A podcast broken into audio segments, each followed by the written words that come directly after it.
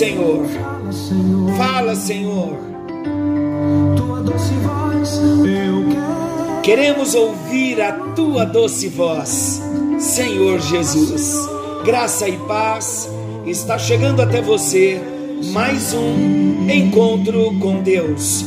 Eu sou o pastor Paulo Rogério, da Igreja Missionária no Vale do Sol, em São José dos Campos. É um prazer, é uma alegria poder chegar até você, chegar até a sua casa e compartilhar da palavra do nosso Deus. Olha aí, fala, Senhor. Fala que o teu servo ouve. Glória a Deus. Hoje, queridos, nesse encontro com Deus, de repente, você ouvirá o som do barulho da chuva, porque está chovendo lá fora, mas também está chovendo aqui dentro chuvas de bênçãos. E eu proclamo todas as sortes de bênçãos, bênçãos espirituais sobre a sua vida em Cristo Jesus, o nosso Senhor. Amém. Juntos nós estamos nesse tempo compartilhando sobre as parábolas de Jesus. E hoje há um ensinamento riquíssimo para nós, e eu vou introduzi-lo juntamente com esse grupo de estudos das parábolas de Jesus Daqui a pouco vou explicar melhor, porque há uma controvérsia muito grande sobre esse tema que eu vou falar agora, se é uma parábola ou não. Há uma discussão muito grande entre os estudiosos. Alguns afirmam que não é uma parábola, é uma história real, e outros afirmam não é uma parábola, Vamos trazer várias explicações, vamos destacar princípios, o tema central. Como é de costume, eu gosto sempre de estar frisando o propósito do encontro com Deus não é levantar polêmicas, criar divisões de pensamentos, mas é somar. Somar. Então, com muita humildade, nós estaremos tratando sobre esse assunto e também, independente de ser uma parábola ou uma história real, não muda em nada os seus ensinamentos, a força do ensinamento, a força do princípio bíblico. Então, vamos estudar a palavra de Deus, vamos compartilhar, e eu vou citar agora o tema, a parábola do rico e Lázaro. Pastor Paulo, pelo amor de Deus, não é uma parábola, é uma história real.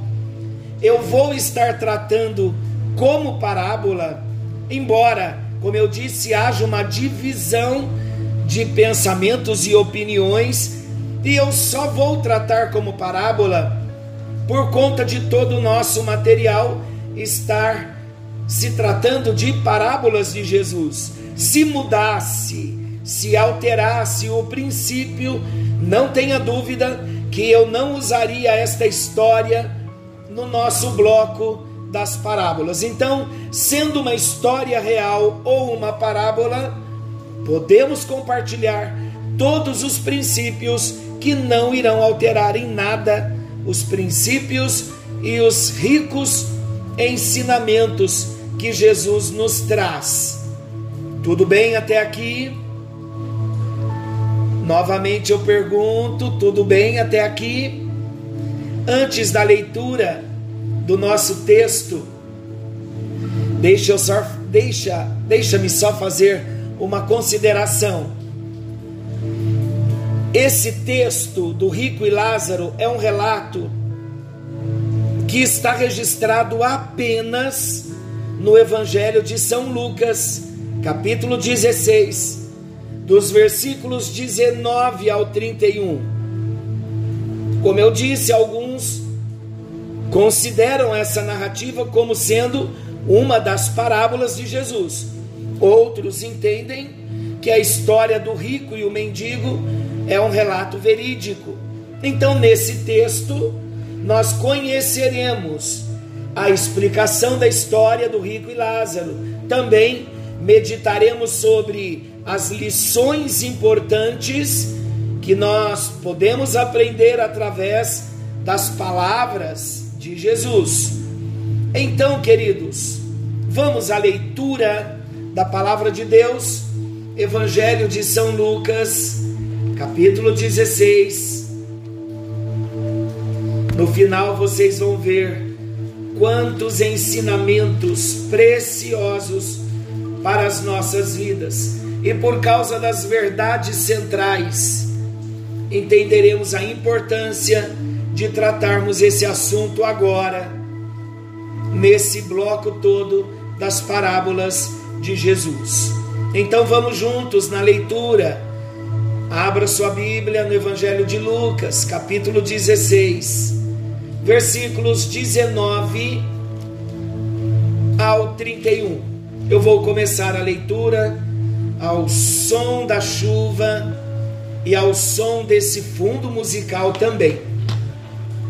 Ora, versículo 19: Ora, havia certo homem rico que se vestia de púrpura e de linho finíssimo e que todos os dias se regalava esplendidamente.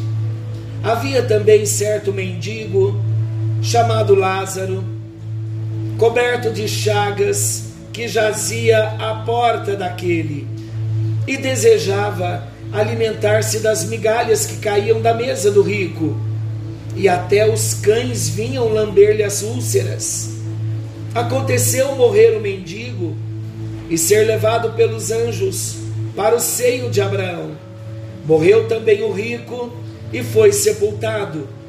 No inferno, estando em tormentos, levantou os olhos e viu ao longe Abraão e Lázaro no seu seio. Então, clamando, disse: Pai Abraão, tem misericórdia de mim e manda a Lázaro que molhe em água a ponta do dedo e me refresque a língua, porque estou atormentado nesta chama. Disse, porém, Abraão: Filho, lembra-te de que recebeste os teus bens em tua vida, e Lázaro igualmente os males.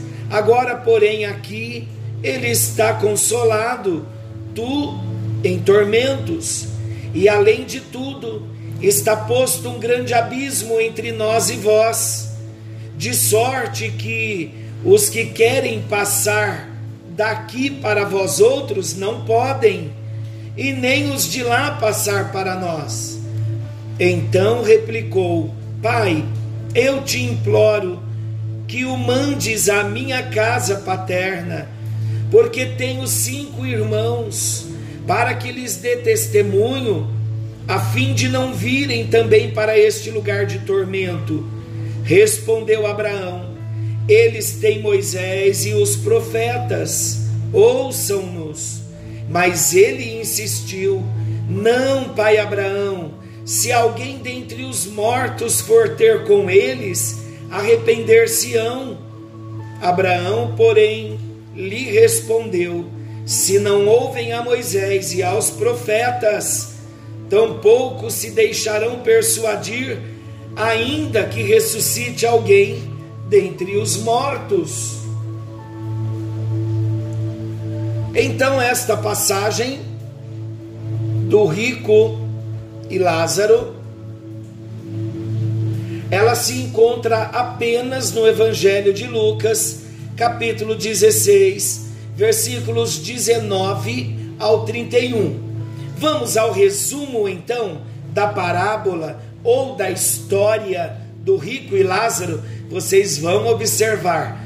Eu vou falar algumas vezes aqui da parábola ou da história. Parábola, uma história fictícia história, um caso, um fato real. Vocês vão observar que em nada vai mudar o peso dos ensinamentos e a realidade dos fatos da eternidade. Vamos estar atentos então. Vamos ao resumo da história ou da parábola. Então vamos juntos. Em certa ocasião do ministério de Jesus, Jesus conta a história de um rico e um mendigo. Essa história também é conhecida como a parábola do rico e do Lázaro. O rico se vestia de púrpura e linho finíssimo e vivia esplendidamente com fartura e com banquetes diários. Mas havia também um mendigo, um homem que vivia de forma completamente oposta ao rico. Esse era um mendigo e ele desejava se alimentar das migalhas que caíam da mesa do rico. Está no versículo 29 de Lucas, versículo 21, perdão, de Lucas 19. Talvez por conta da condição precária que esse mendigo vivia, ele de repente até fosse portador de uma doença de pele, porque o seu corpo era coberto de feridas, as quais os cães vinham e lambiam. Olha que coisa terrível. Num determinado momento, então, o rico e o mendigo morreram. E os princípios são ensinados a partir daí. A alma do mendigo, ela foi amparada pelos anjos do Senhor. E a alma do mendigo, amparada pelos anjos do Senhor, foi conduzida ao céu para estar junto de Abraão. Já o rico foi sepultado e a sua alma foi para o Hades, onde estava em constante tormento. Então o rico clamou a Abraão pedindo que o mendigo molhasse pelo menos a ponta do dedo na água e lhe refrescasse a língua. Por quê? Porque ele estava num lugar de tormento. Mas Abraão, ele lhe advertiu que isso não seria possível.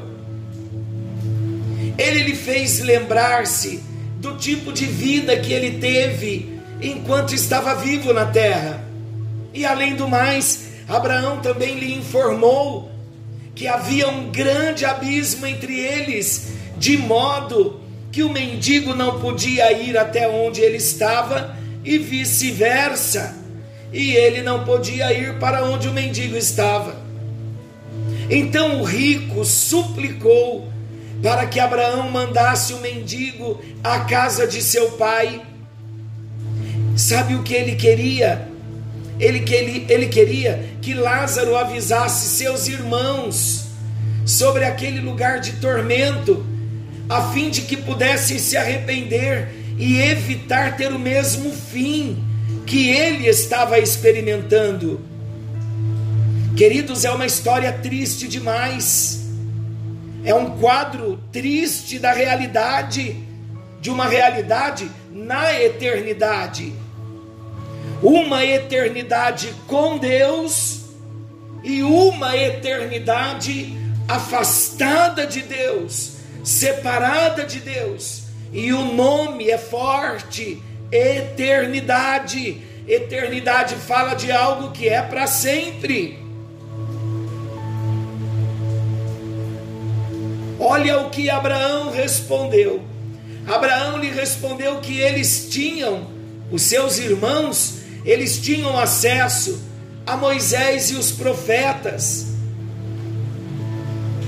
Em outras palavras, eles tinham acesso às Escrituras, porque nas Escrituras, no Antigo Testamento, as Escrituras está se referindo ao Antigo Testamento.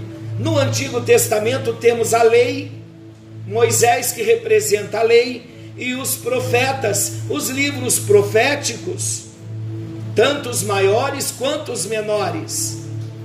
Então, olhe o que Abraão disse, o pai Abraão.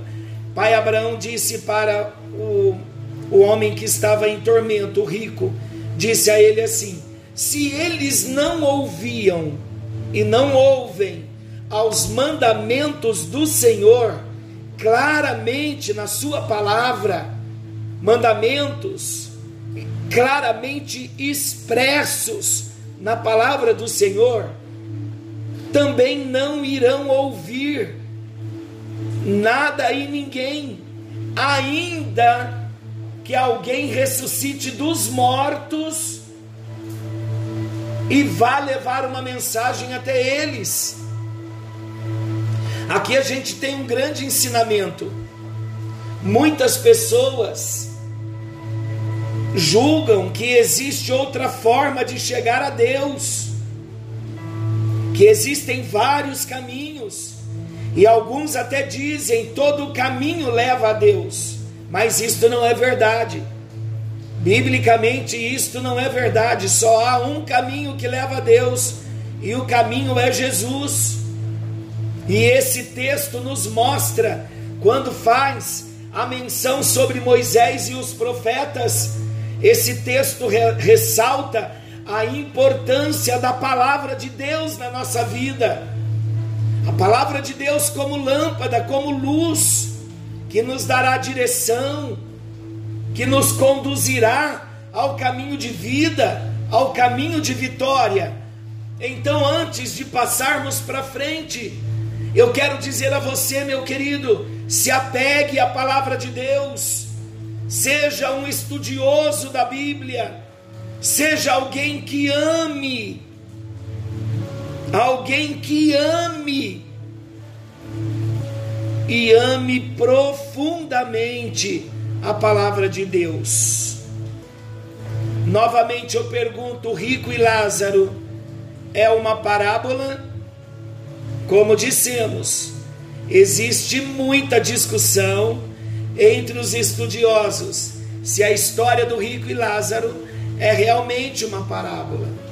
O principal ponto de discussão, sabe qual é? O principal ponto de discussão acontece pelo fato de Jesus ter nomeado o mendigo, no caso Lázaro. Esse é o único, olha que observação importante esse é o único relato de Jesus registrado nos evangelhos em que ele atribui um nome para um dos personagens.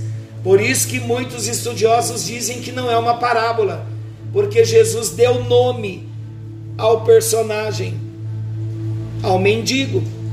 E o nome que Jesus atribuiu foi Lázaro. Então, meus queridos, caso se trate de uma parábola, o rico e o Lázaro é a única parábola onde o nome de um dos personagens fictícios foi revelado. Agora, uma coisa que precisa ser ressaltada é que o relato do rico e Lázaro transmite para nós ensinamentos preciosos, ensinamentos importantíssimos, independentemente de ser ou não uma parábola. Como eu disse, os princípios da realidade da eternidade não mudam em nada. Devemos nos lembrar de que as parábolas de Jesus transmitem, por meio de, de ilustrações, de ensinamentos e de princípios reais. Então, sendo história ou parábola, nós vemos aqui ricos ensinamentos, ilustrações e princípios que são reais. Então não vamos nos apegar ao fato de ser uma parábola ou ser uma história, mas vamos nos apegar aos princípios reais. E isso é importante porque algumas pessoas elas tentam anular as verdades fundamentais do ensino do Senhor nesse relato. Vamos entender melhor?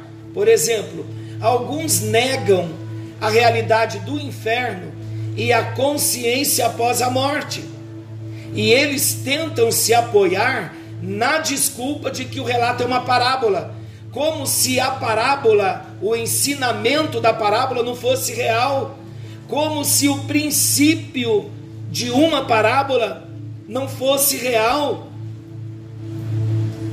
Então, queridos, observem comigo, por exemplo, a parábola das dez virgens é uma parábola uma história fictícia, falando de ensinamentos e princípios reais. Cinco virgens loucas e cinco prudentes. O fato de ser uma parábola está negando a realidade da eternidade e do fato que vai acontecer na realidade?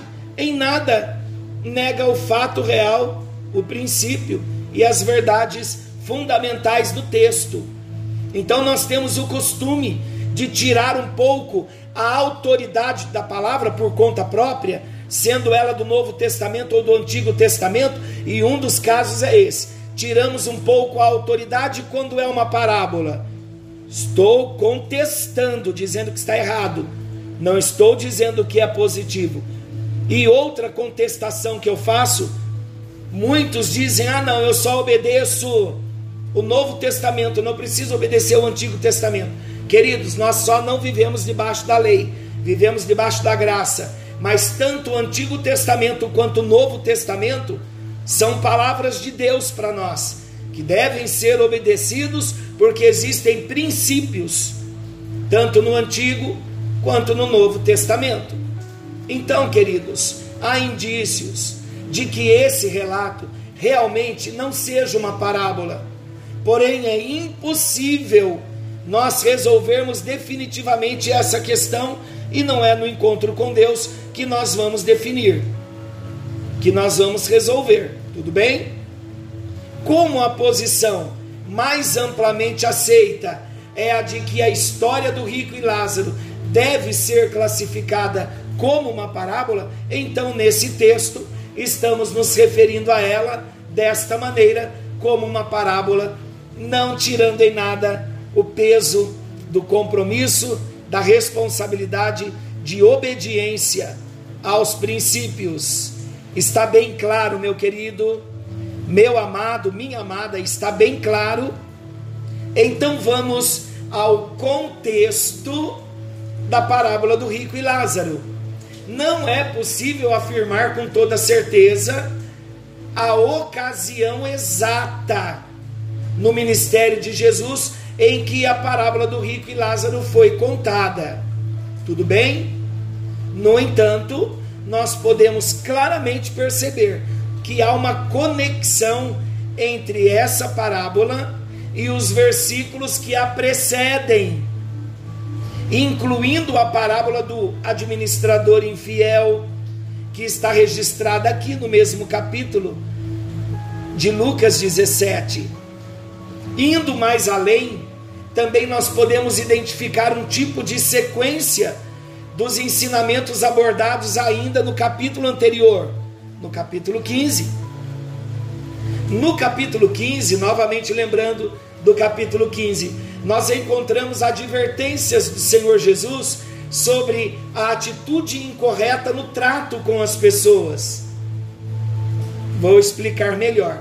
Os perdidos que eram desprezados pelos escribas e fariseus eram muito importantes para Deus, de modo que ele mesmo busca Jesus, ele buscava ativamente a tais pecadores e ele se alegra quando um destes pecadores se arrepende. Esse é um ensino presente nas três parábolas do capítulo 15 que estou falando a parábola da ovelha perdida, a parábola da dracma perdida e a parábola do filho pródigo. Todas as três parábolas falam do amor do pai que vai buscar o filho, que vai buscar o perdido. Jesus dando valor aos publicanos, aos pecadores. Já no capítulo 16, nós lemos as advertências, estamos falando do contexto. Por isso que fomos para o capítulo 15, agora no capítulo 16. No capítulo 16, nós lemos as advertências contra o uso incorreto e pecaminoso das possessões, riquezas, bens e propriedades. Jesus, ele é claro quando ele afirma: não se pode servir a Deus e a Mamon. Lucas capítulo 16. Então podemos até ler depois sobre o significado de mamon. Estude isso depois. Agora, meus queridos, com base nesse ensino, Observando esse contexto, chegamos no capítulo 17 e é possível então nós entendermos que a parábola do rico e Lázaro é um tipo de clímax do ensino de Jesus presentes no capítulo 15 e no capítulo 16. Quando chega no capítulo 17, Jesus fecha com chave de ouro, falando da história do rico e de Lázaro. E nesta parábola ou história, qual é o clímax do ensino? Jesus aqui adverte de uma só vez sobre o uso indevido das riquezas, sobre o modo desprezível de se tratar o próximo. O fato do rico ter ido para o inferno não é pelo fato dele ser rico, mas pelo fato dele desprezar o mendigo. Como todos nós somos nivelados por Deus por conta do pecado de Adão, não existe maior e menor para Deus. Todos somos vistos de modo igual, do mesmo modo. Então a parábola não está dizendo, ou a história não está afirmando, que o rico foi para o lugar de tormento pelo fato dele ser rico, mas porque ele desprezava o mendigo. Mais um ensinamento aqui, forte também, para nós. Não podemos desprezar o próximo. O homem rico dessa parábola ele cometeu muitos erros.